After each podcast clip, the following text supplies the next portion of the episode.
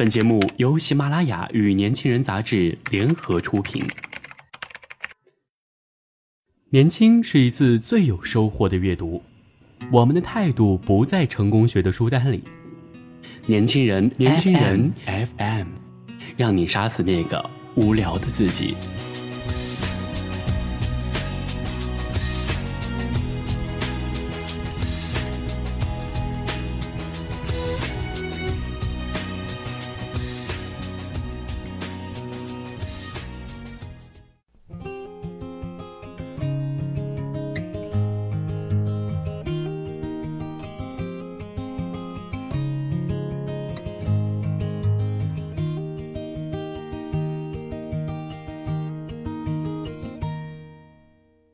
大家好，欢迎收听今天的年轻人 FM 阅读栏目，我是主播韩庄。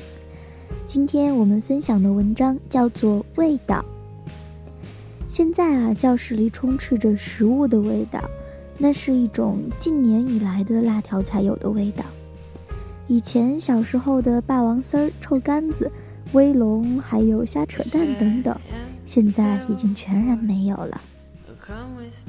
也不是说童年的味道丢失了，而是因为过去东躲西藏，为了避开家长吃一包辣条的小心翼翼，已经不复存在了，自然也浑然忘却了。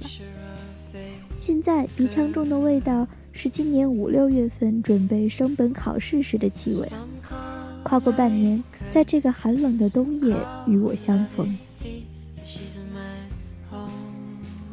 半个年头过去了，许多事情都和半年前一样，没有发生改变。可是，我又在这个大致相同之中，真真切切地感觉到了不同的时候。那时候是初夏，空气里总是混杂着不适应夏天温度的汗味儿。五六月份活动很多，城南的专有名词——合唱、朗诵、班展，还有纸艺展。好几个大活动叠在一起，一度抱怨着那个令人烦闷又忙碌的五月六月，又一次在我的脑海里无限放大。升本考试临近，每天做的事情像是不断机械化的机器，突然之间被要求创新。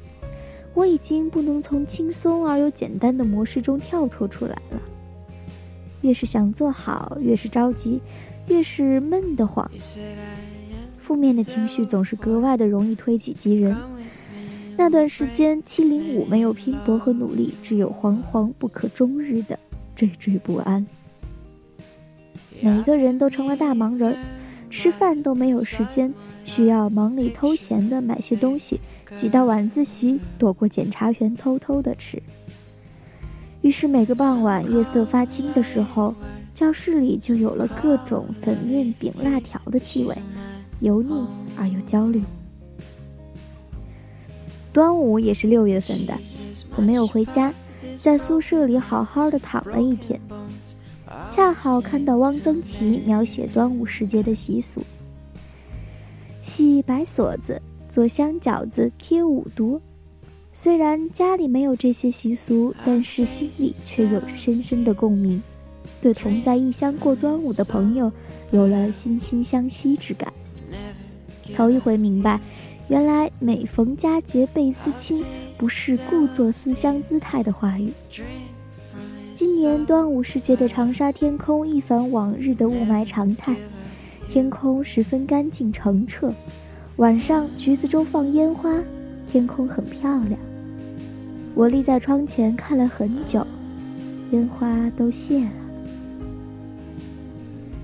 刚入夏的时节。人总是会格外贪凉一些。到了晚上，天黑到发出粉橙的光亮时，我总是会出门走走，尤其是周末无事的时候。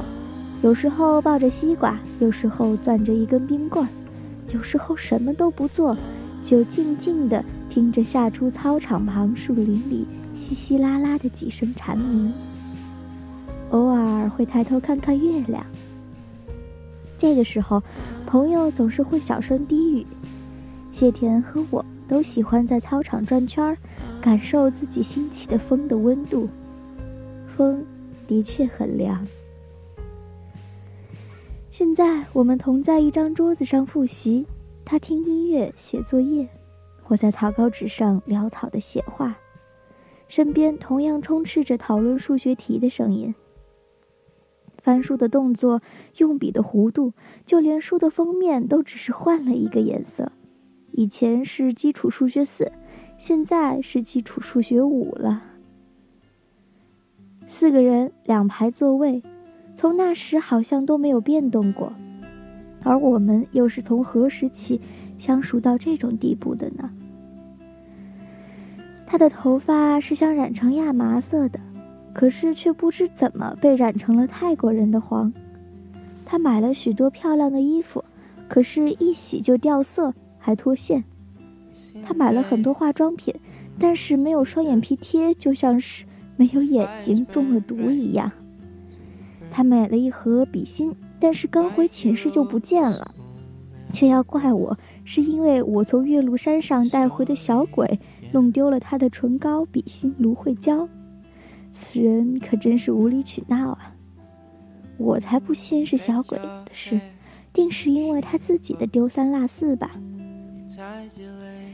现在他已经十七岁多了，我好像都看到了他老去的样子，肯定是抱着自己的老寒腿、风湿腰，但是还是坐在火锅旁边，涮着最辣的、最麻的酱料。还要一边计划着等下是喝幽兰拿铁，还是再去吃一碗螺蛳粉。时间已经被支配去了许多，我们之间最亲密的日子还剩多少呢？真希望这个少女时代遇见的人就别离开了，一直陪着我吃饭、睡觉、逛街、虚度光阴。